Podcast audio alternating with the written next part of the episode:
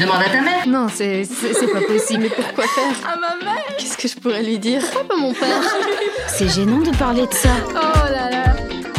Bonjour, comme chaque mois, je suis ravie de vous retrouver pour un nouvel épisode de Demande à ta mère. Pour ceux et celles qui nous rejoignent pour la première fois, soyez les bienvenus. Je m'appelle Nathalie Dumont, je suis pharmacienne de formation et productrice de ce podcast qui souhaite avant tout nourrir la transmission de femme à femme, mais pas que. Au programme de notre cinquième épisode, un thème méconnu, celui du syndrome prémenstruel. Et pour en parler en première partie, nous allons retrouver le docteur Aurélie Joris, gynécologue, et nous aborderons en deuxième partie l'impact de ce syndrome prémenstruel sur la qualité de vie et le moral des femmes avec notre spécialiste Coralie Deladrière, psychologue et sexologue. Alors vous êtes toutes et tous prêts et prêtes Et ah oui, j'oubliais de vous dire que les hommes sont de plus en plus nombreux à nous écouter et je les en remercie. Bonjour docteur Joris. Bonjour. Maux de tête, fatigue, ballonnement, douleur, irritabilité ou changement d'humeur, un sommeil perturbé. Est-ce que ces symptômes qui surviennent avant l'arrivée des règles, c'est ça le syndrome prémenstruel? Oui, alors c'est surtout un ensemble de symptômes, qu'ils soient physiques ou euh, comportementaux, qui surviennent de manière répétée dans la seconde partie du cycle menstruel. Donc après l'ovulation, il y a un changement au niveau des taux hormonaux. Ça survient donc quelques jours, en général c'est cinq jours avant le début des règles, et ça disparaît quelques jours après le, début des règles. Et on parle de syndrome si l'intensité de ces symptômes interfère avec le fonctionnement de la vie de tous les jours. Il y a des syndromes psychologiques, où là c'est l'irritabilité qui est le syndrome comportemental le plus courant, mais on retrouve aussi les sautes d'humeur, l'anxiété, des tensions, un sentiment de tristesse, une humeur dépressive, des troubles du sommeil, une augmentation d'appétit, des fringales et une sensibilité au rejet et la diminution de l'intérêt pour certaines activités. Quel Donc beau ça, c'est- programme. Oui, oui, et bon, toute femme a, euh, a un jour dans sa vie euh, souffert au moins un de ces symptômes de manière... euh, voilà, donc c'est c'est ça aussi qui est caractéristique, c'est que toutes les femmes ne souffrent pas de la même manière euh, de, de tous ces symptômes. Ça peut être très léger à très sévère selon l'intensité. Et donc ça, c'est pour les symptômes d'ordre psychologique, mais il y a aussi des symptômes physiques. Les plus fréquents, c'est les ballonnements, les crampes dans le bas du ventre, une fatigue extrême, des maux de tête, des tensions mammaires, des bouffées de chaleur éventuellement, mais également des vertiges. Tout ça, ce sont des symptômes.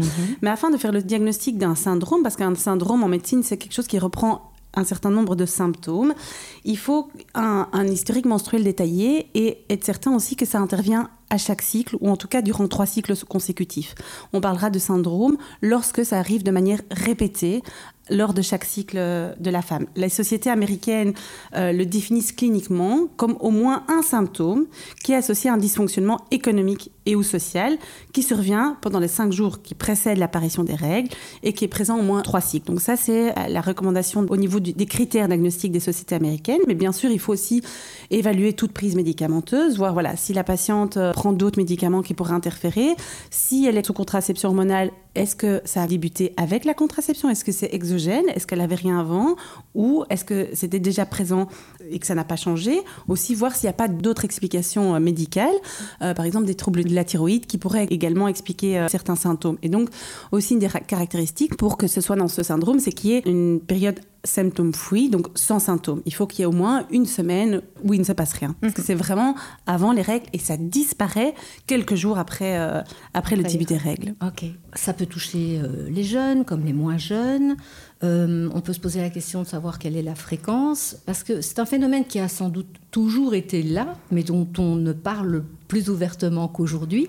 Et j'ai lu une étude qui rapporte que chaque mois, ce syndrome accompagnerait les règles de 2 milliards de femmes. De nouveau, les chiffres, c'est très difficile à trouver. Ça varie dans les études entre 10 et 80 parce que ça dépend de la définition qu'on prend du syndrome prémenstruel. Donc effectivement, si on prend comme définition un de ces symptômes que je vous ai cités, qui soit d'ordre physique ou psychologique, ben, toute femme, quasi dans sa vie, a un jour souffert d'un de ces symptômes. Maintenant, jusqu'où est-ce qu'il a interféré avec le fonctionnement dans la vie quotidienne? Ça, c'est pas chez toutes les femmes. Et donc, du coup, c'est vrai que les, les- les chiffres sont très, très variables. On parle vraiment jusqu'à 80% euh, des femmes, mais dans la majorité des cas, ça reste assez léger ou modéré et ça n'interfère pas trop avec leur fonctionnement. Maintenant, bien sûr, il y a des femmes qui en souffrent de manière très intense et pour qui c'est euh, c'est vraiment très très difficile à vivre. Et comme vous dites, on en parle de plus en plus. C'est probablement quelque chose qui a toujours, euh, qui a toujours existé, mais de plus en plus euh, sur des blogs, via certains canaux, on en parle et c'est très bien. Ils peuvent commencer à tout moment après le début des règles. Mais généralement, ça commence au début, au début de la vingtaine et ça peut durer durant toute la vie hormonale.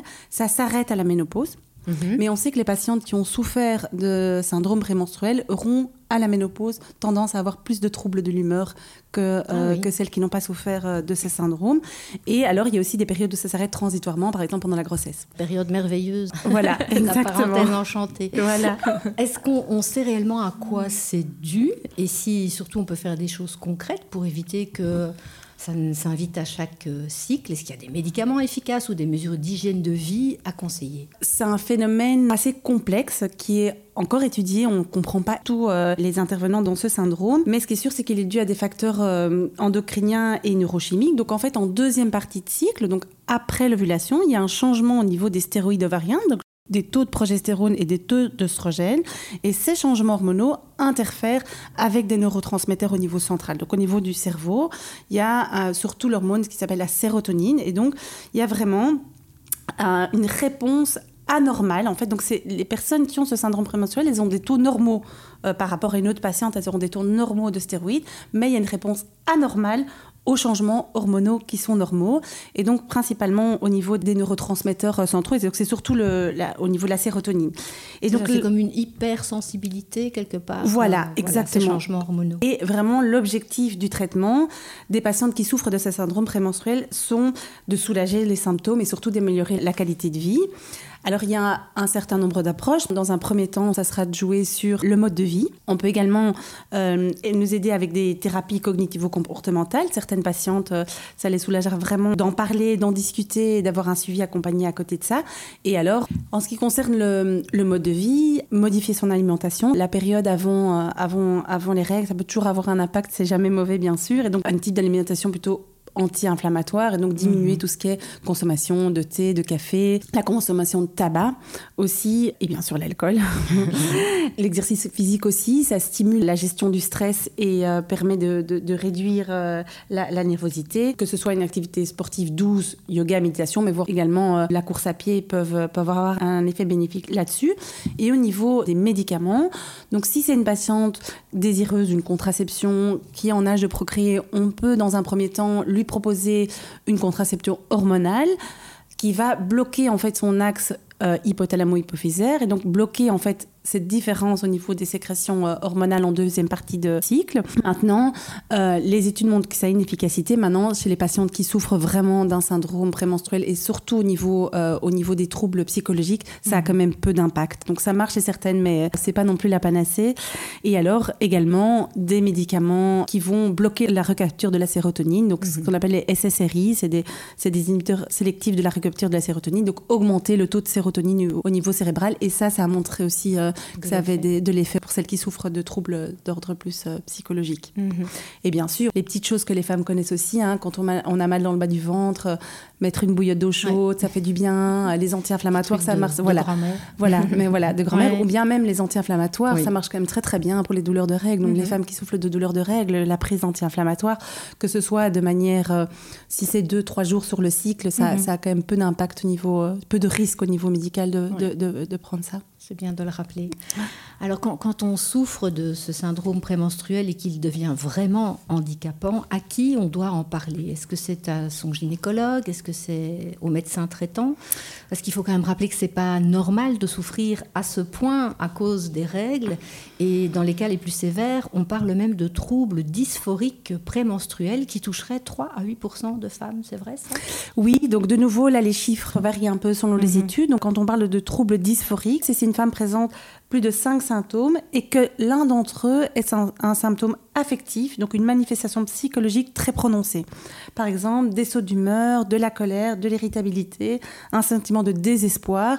Et ça, vraiment, c'est surtout si le côté psychologique est mis en avant et qu'il y a mhm. cinq symptômes. Et donc, c'est vraiment des femmes qui sont d'humeur... Euh, enfin, voilà, c'est horrible. C'est vraiment très, très dur. On les reconnaît pas, exactement. on les reconnaît pas. Et donc là, les chiffres, effectivement, de, entre 2 à, 8 dans, dans, certaines études. Mhm. Alors, il faut en parler. C'est vraiment très important, ne fût-ce que déjà à son entourage, à des amis qui, euh, mhm. le fait euh, aussi de savoir que c'est reconnu, que ça existe, qu'on ne sait pas dans notre tête, qu'on n'est pas folle, que, qu'on n'est pas hystérique, qu'on n'est pas hystérique, que c'est quelque chose, voilà, que c'est quelque chose qui, euh, voilà, qui peut arriver. C'est rassurant aussi de se dire des petites choses. Tiens, moi j'ai fait ça, ça a marché. Souvent, c'est mhm. souvent des petites recettes. Souvent, les, amis me disent, ben voilà, moi une copine m'a dit d'utiliser la sauge, des tiennes de choses, ça marche bien, voilà. Donc vraiment des petits trucs. Déjà, on peut en parler. Et bien sûr, à son médecin, à son gynécologue, déjà qui va permettre de voir s'il n'y a pas autre chose derrière. Donc, il va permettre de poser le diagnostic aussi, de te dire bien, tiens, non, en fait, c'est tout le temps dans le cycle ou est-ce que, donc, du coup, est-ce qu'il n'y a pas autre chose qui peut, qui peut l'expliquer? Ça n'a rien d'une fatalité et souvent, les patients disent aussi le fait que je, sois reconnue là-dedans, savoir que ça peut arriver, que c'est normal, mais ça m'aide à mieux le vivre parce que quand on propose des traitements hormonaux, voire même, euh, c'est vrai que c'est une sorte d'antidépresseur, les CCRI, et donc les patientes sont très réticentes à prendre ça. Donc il y en a certaines quand même qui préfèrent se dire, ben voilà, je préfère essayer d'autres choses et ils mhm. n'ont pas envie d'avoir recours à ça, mais le fait de le savoir que c'est quelque chose qui existe, qui est reconnu, les soulage déjà d'une certaine manière dans cette prise en charge. Alors c'est vrai que quand on surfe euh, sur Internet, on trouve euh, pas mal de, sites hein, euh, sur ce thème et on y trouve aussi des, conseils, hygiéno-diététiques bien sûr. Est-ce que vous, sur le terrain, dans vos consultations, vous voyez des patientes qui parviennent à améliorer leur situation en faisant justement, vous en parliez tout à l'heure, du sport ou une activité physique régulière, éviter le tabac, on le dit, l'alcool et les excitants, ou en apprenant à gérer leur stress? Vous, vous le voyez réellement? Dans, dans vos patientes? Oui, oui. Alors, c'est vrai qu'il y a il n'y a pas vraiment un traitement qui va éliminer totalement le syndrome. Maintenant, garder une bonne hygiène de vie, c'est toujours bon. Hein, c'est toujours bénéfique. Hein, et ça peut vraiment aider à mieux le vivre et à le soulager. Donc ça, je le vois souvent. Maintenant, ça reste quand c'est quand même modéré.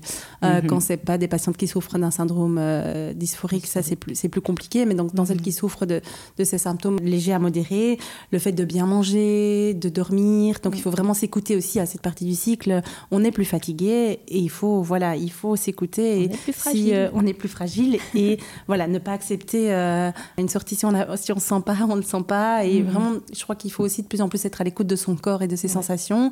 C'est là, ça nous dit, ben voilà, il faut un peu peut-être lever le pied et, mhm. euh, et tout ça permet de, soulager. C'est vrai que moi, j'ai quand même beaucoup de patientes qui, ont aussi, qui se sont mis à faire des activités du style euh, yoga et méditation et ça les a vraiment beaucoup aidé dans la gestion de, de, ça parce que de faire diminuer aussi le stress mhm. lié à ça permet de mieux... et d'être connecté à soi, hein, voilà.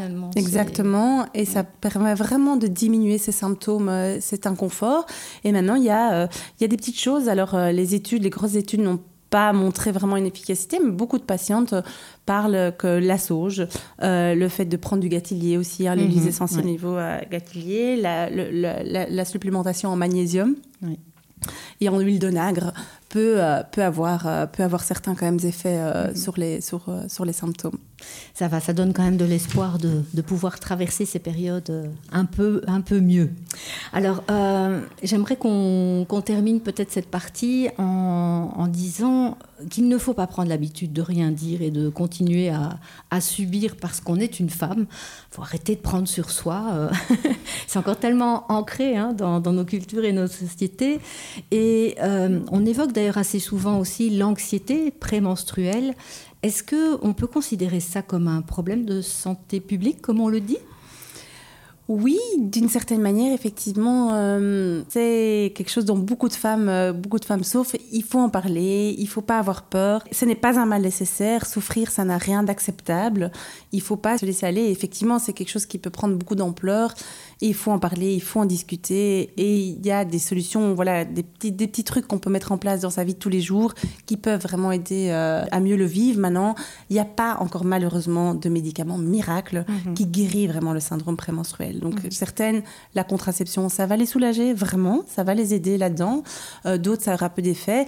Et si c'est très fort, effectivement, ben voilà, il y en a qui vont, vraiment euh, aider avec un, traitement euh, à base des séries. Il faut pas avoir peur de le tester. C'est pas quelque mhm. chose dont on a une dépendance non plus. Oui, il faut pas voir ça comme un antidépresseur en, en voilà, soi, mais en plutôt soi, un, exactement, un médicament régulateur, régulateur et qui peut vraiment faire un effet. En fait, j'ai presque envie de dire, plus on en parlera, plus ça servira à la cause et, et, plus peut-être ça, intéressera les scientifiques à chercher des, des, choses pour nous aider plus concrètement encore. Alors, un dernier petit conseil euh, motivant Vous en avez un qui vous vient là, comme ça? Oui, peut-être que je pense que le plus important, c'est d'écouter son corps, d'écouter ce que notre corps a à nous dire. Et si à un moment, euh, on n'est pas bien, il faut ralentir, il faut mettre des choses en place, que ce soit des petites choses, une activité physique, euh, aller dormir plus tôt. Et, euh, mm. je pense qu'il faut vraiment apprendre à s'écouter et, et, à voir ce qui est le mieux pour nous. Voilà, un petit peu de sagesse. Un peu de sagesse, oui. Merci Aurélie Joris.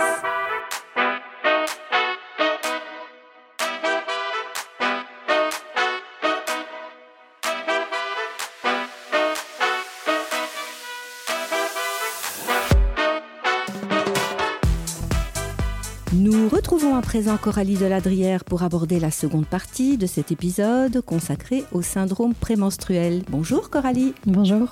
Nous allons parler du sujet sous l'angle de la qualité de vie et des difficultés émotionnelles qui l'accompagnent. Alors la première question qui me vient à l'esprit est pourquoi le syndrome prémenstruel est encore aujourd'hui si tabou? Est-ce parce qu'il renvoie aux règles, dont on parle assez peu finalement dans notre société, excepté pour nous vendre des protections périodiques à la télé? Potentiellement, en effet, la question du tabou, euh, mais comme on l'a déjà discuté dans un autre podcast, euh, c'est le silence qui, qui, se trouve en fait autour des règles, autour de l'intimité euh, féminine, autour du fait que finalement, de génération en génération, on transmet cette, euh, ce secret, cette obligation d'être discrète euh, quand, on, quand on a ces règles. Les fameux ragnagna ou autres euh, voilà, le, vocable, qu'on utilise régulièrement pour, pour les désigner, ou les anglaises débarquent, comme certains disent qui, montre à quel point ça doit être discret, secret et surtout pas euh, exprimé comme tel, c'est-à-dire utiliser vraiment le terme règle qui n'est pas du tout euh, voilà sale ou, gênant. En fait, on pourrait vraiment utiliser ce terme. On est 2 milliards de femmes sur cette terre, donc je pense que c'est quand même normal qu'on puisse en, parler de cette façon-là et ça nous concerne toutes. Alors je pense que le tabou c'est une chose, mais je pense peut-être aussi que c'est lié à la méconnaissance parce que comme je le dis, le fait que on n'en parle pas parce que c'est secret et que c'est entendu de génération en génération fait que finalement on ne connaît pas trop de choses sur le sujet, on ne se documente pas, euh, on est finalement dans l'inconnu et cette inconnu, cette méconnaissance, elle se transmet aussi de mère à fille. Finalement, on fonctionne un peu avec ce qu'on sait, mais on en sait très peu. Je pense que la méconnaissance, le manque d'information est aussi quelque chose qui fait que euh, bah, ça reste flou, cette question de cycle prémenstruel, donc de, période prémenstruelle, euh, qui est douloureuse parfois, qui est une période de labilité émotionnelle, on en parlera tout à l'heure, donc cette, cette sensation d'avoir une humeur qui n'est pas très stable, on est sensible, irritable, etc. Il faut pouvoir en parler parce qu'il y a euh, toute une série de moyens, on va dire, pour y faire face. Mhm. Et surtout, c'est vraiment important parce que comme on n'en parle pas, quelque part, il y a une sorte de retard en fait de diagnostic dans des cas plus extrêmes. Euh, donc des situations qui, qui, nécessitent vraiment un traitement. Mhm. Puis le fait d'en parler, ça peut euh, sans doute aussi permettre de mieux comprendre pour celui ou celle qui vit dans l'entourage qu'effectivement, ben voilà, c'est pas tout à fait de la faute de la personne qui, qui subit ces symptômes, mais voilà, ça lui tombe dessus, elle fait ce qu'elle peut avec, c'est lié à, à, ce cycle. Il y a tout à fait ça, et c'est aussi la question de l'étiquette. On dit souvent que ce vocable qu'on utilisait tout à l'heure, elle a ses ragnagnas. Ah, elle a ses ragnagnas, ça veut dire, euh, voilà, elle est sensible, elle va être, voilà, voilà, si je puis dire, chiante, euh, ça va être compliqué avec, euh, avec la personne pendant cette période. Alors qu'en réalité, bah, c'est pas le cas. Hein. Il y a des femmes qui ne sont pas du tout sensibles au niveau émotionnel durant cette période, mais on a très vite fait finalement de faire un raccourci et de penser que c'est toujours lié à ces règles. Oui, parce que ça ne touche pas non plus toutes les femmes. En effet. fort heureusement, j'ai envie de dire. Oui. Tous ces symptômes qui se répètent ou qui s'invitent dans, dans, les cycles perturbent beaucoup la vie sociale, euh, professionnelle et familiale des femmes. Et pour certaines, c'est un véritable handicap. Et les symptômes sont qualifiés d'analogues d'ailleurs à ceux de, de, la dépression majeure, et notamment dans les cas plus extrêmes de troubles dysphoriques prémenstruels. Comment on peut aider ces femmes? Déjà, il faut pouvoir faire la, part des choses. Toutes les femmes ne vont pas souffrir d'un syndrome prémenstruel. Certaines femmes vont avoir des symptômes physiques, d'autres vont avoir des symptômes physiques, émotionnels, comportementaux, cognitifs, vraiment quelque chose de, euh, très vaste. Euh, ce qu'il faut savoir, c'est que le syndrome prémenstruel, il a vraiment un, diagnostic possible à poser. On dit que c'est entre 1 et 4 symptômes qui sont justement variés, comme les symptômes physiques, émotionnels, euh, les troubles du comportement ou des, des, troubles cognitifs. Et au-delà de cinq symptômes, et qui sont généralement plus affectifs et émotionnels, on est sur un trouble dysphorique prémenstruel. On a vraiment des outils diagnostiques et c'est vraiment important peut-être ben, de nouveau de donner de l'information à ce sujet et de se rendre compte que dans certains cas, on est dans quelque chose de plus important, de plus sévère, euh, sans vouloir alerter évidemment, mais où on peut justement trouver des solutions, donc des, traitements et des, des, mesures par rapport à ça. Et pour répondre tout de suite à la question, comment est-ce qu'on aide ces personnes? Quand c'est un syndrome prémenstruel, on peut justement les aider en leur proposant ponctuellement, par exemple, euh, des hormones, donc juste avant les règles en fait, ou bien on peut en proposer donc de manière continue avec une pilule contraceptive qui pourrait normaliser un petit peu les choses. On peut également euh, proposer justement des aides plus psychologiques. On va être dans quelque chose de l'ordre euh, du comportement de santé, donc par exemple augmenter les activités sportives, les activités physiques pour justement ben, s'occuper, voilà un premier point, c'est voilà, exactement, on se focalise moins sur le corps, mais pas que, mais aussi parce que justement, euh, ça permet de diminuer, euh, par exemple, les spasmes, les spasmes au niveau de l'utérus, euh, les douleurs qu'on peut ressentir donc, dans, le bas-ventre. donc ça, ça a été montré, mais surtout parce qu'on va se sentir bien pendant le sport, en fait. Il va y avoir une série de, de réactions biochimiques, si je puis dire, qui vont permettre justement que la personne, la femme, se sente mieux pendant cette période-là. Ça peut aussi même d'ailleurs diminuer ce qu'on appelle euh, les, œdèmes, hein, donc euh, cette sensation d'être toute gonflée, mhm. voilà, on se sent pas bien, les jambes lourdes, etc. Eh bien, l'activité physique, même euh, voilà, la marche, hein, quelque chose d'actif, tout simplement, va permettre de diminuer cette congestion finalement qui est due de nouveau à un fonctionnement hormonal qui est un peu perturbé pendant cette période. Alors pour les troubles dysphoriques, c'est beaucoup plus important, c'est que, comme on le disait, s'il y a un diagnostic de troubles dysphoriques prémenstruels, on est dans quelque chose donc qui nécessite généralement un apport médicamenteux. Donc on est dans quelque part dans quelque chose de, l'ordre du trouble mental, si je puis dire. Donc c'est d'ailleurs le DSM-4, hein, le manuel diagnostique et statistique des psychologues, des psychiatres qu'on utilise régulièrement. Et on a un critère, des critères diagnostiques par rapport à ce trouble donc, on a évidemment, euh, quand on réunit tous ces critères, la possibilité de proposer des traitements qui sont des traitements euh, antidépresseurs, qui permettent justement à la personne d'aller beaucoup mieux. Alors, soit ponctuellement, de nouveau, par rapport au cycle, ou euh, pendant toute l'année. Je veux dire, on va, on va prendre des, des, antidépresseurs. Et puis, il y a tout ce qui est imagerie mentale, donc méditation, gestion du stress, et techniques cognitivo-comportementales qui sont aussi euh, proposables euh, dans ces troubles. Donc c'est vraiment finalement énormément de possibilités en fait pour ces dames qui, euh, qui en souffrent et, et c'est important je pense d'en parler. Alors ces, symptômes récurrents peuvent aussi nuire à la condition même des femmes, hein. elles peuvent se sentir diminuées, voire exclues de la société à ces moments précis. Comment ne pas tomber dans un cercle vicieux et éviter finalement de, de se résigner en vivant une, une vie en demi-teinte. C'est très féminin, ça. Hein. on, prend, on prend ça sur soi et puis, euh, et puis on fait avec. Euh, je pense en effet que l'information, finalement, de toutes parts, est nécessaire. Donc ici, évidemment, les podcasts sont super intéressants parce qu'on peut, les écouter euh, de manière voilà, un peu continue euh, dans le bus, dans le train, dans le tram. on peut le faire discrètement à la maison ou voilà, dans, dans, dans, ses écouteurs. C'est, vraiment hyper important de se rendre compte qu'on n'est est, voilà, pas toute seule à le vivre et de pouvoir s'inspirer des autres. En psychologie, je veux dire, dans ma pratique en général, j'ai toujours apprécié ce fonctionnement, ce terme qu'on utilise maintenant qui s'appelle l'empowerment. Et selon l'OMS, c'est finalement le fait de redonner du contrôle en fait euh, sur euh, sa propre santé aux gens, que ce soit euh, pour quelqu'un qui a une pathologie ou que ce soit par rapport à, des comportements de santé comme ici, le fait de, prendre soin finalement de sa féminité et de, et, de, quelque chose qui revient tous les mois, hein, soyons clairs. Donc il faut que ça soit bien réalisé, que ce soit voilà confortable. L'idée d'être acteur finalement de de sa santé, ça vient vraiment se mettre en opposition de cette résignation. Le fait de, comme vous dites, euh, fonctionner en demi-teinte, subir les symptômes, tout ça, c'est quelque chose qui peut vraiment être contrebalancé par la reprise de pouvoir. Et la reprise de pouvoir, c'est quoi? Ben, C'est d'abord de l'information, une information juste, mais une information qui serait liée surtout euh, à, voilà, à la personne elle-même. C'est-à-dire que, comme je le disais, les autres sont, sont une inspiration, mais mais parfois, il faut vraiment prendre chez les autres une information et en faire la sienne, finalement. C'est de trouver ce qui marche bien pour nous-mêmes.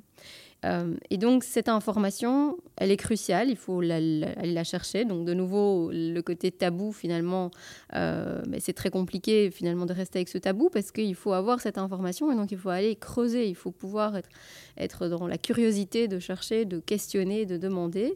Et c'est évidemment aussi dans le partage, donc le fait de partager le savoir avec des personnes qui en auraient, donc au niveau de professionnels de la santé, mais aussi au niveau de l'expérience de vie de certaines personnes.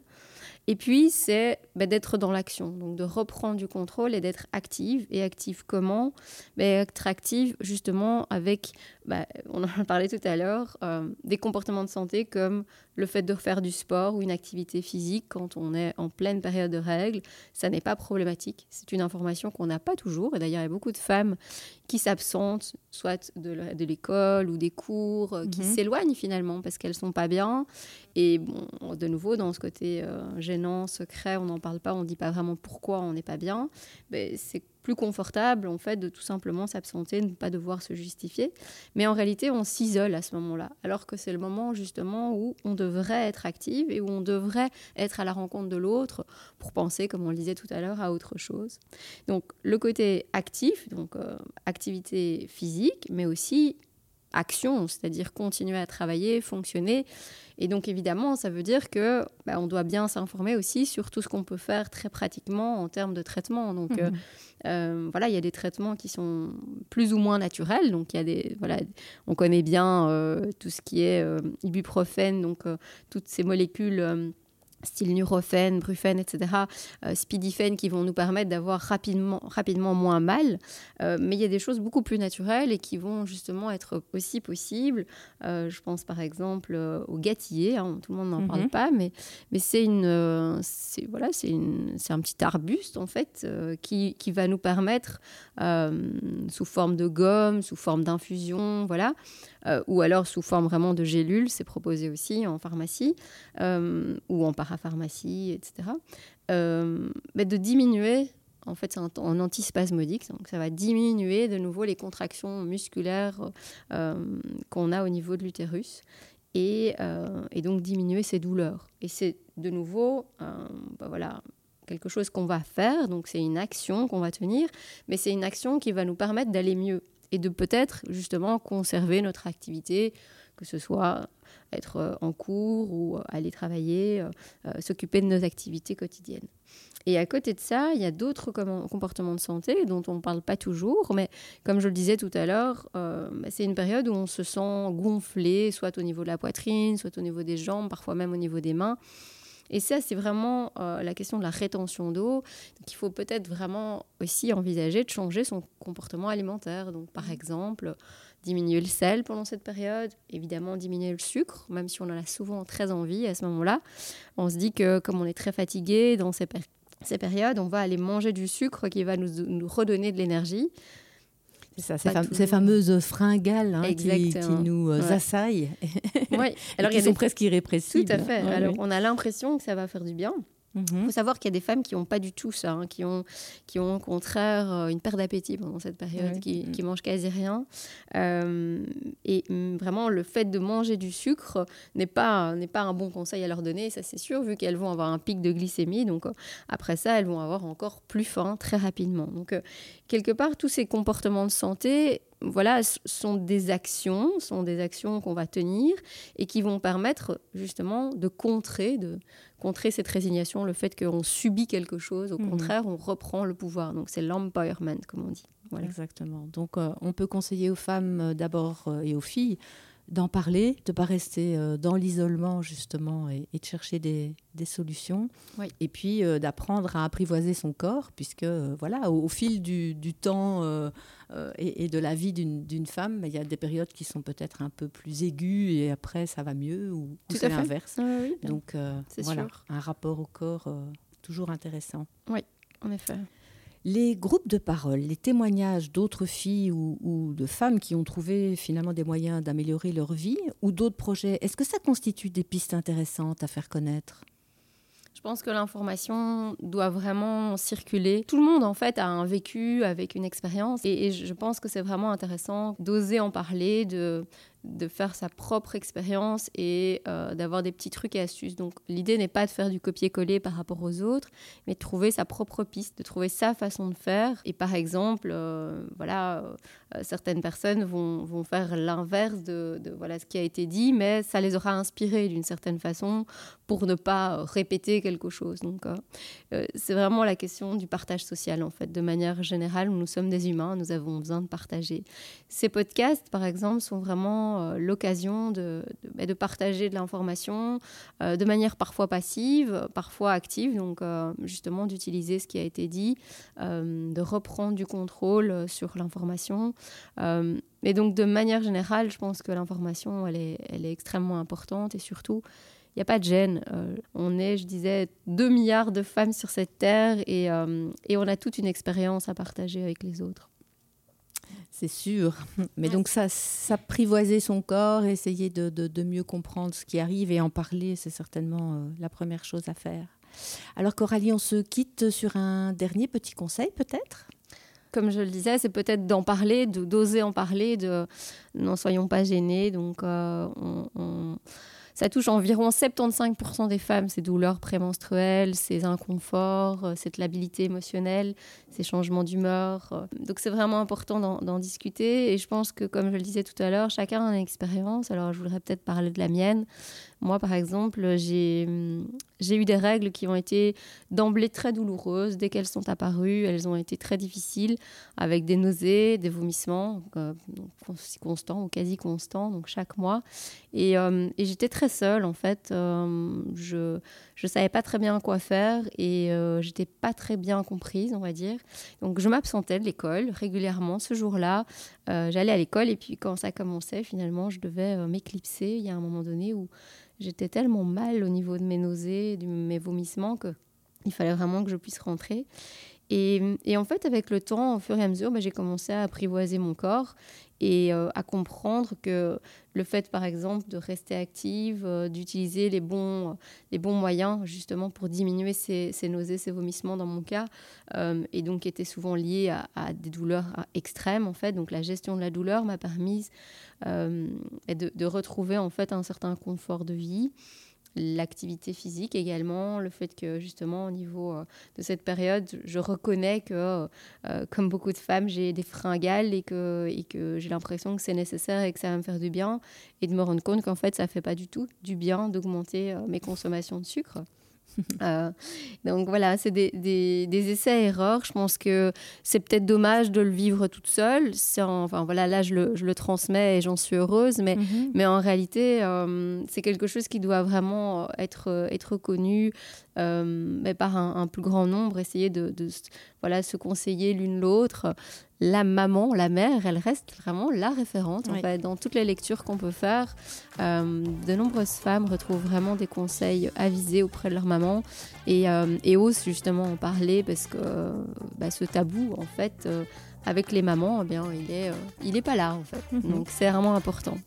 Très bien, merci beaucoup pour, euh, pour ce, ce partage, euh, ce, ce beau moment d'intimité. Avec plaisir.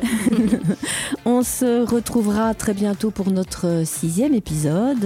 Nous parlerons de, des infections sexuellement transmissibles, encore un chapitre assez intéressant. Euh, nous le verrons ensemble et avec vous aussi d'ailleurs, Coralie. Donc on vous dit à bientôt et d'ici là, ben, prenez soin de vous et parlez-vous.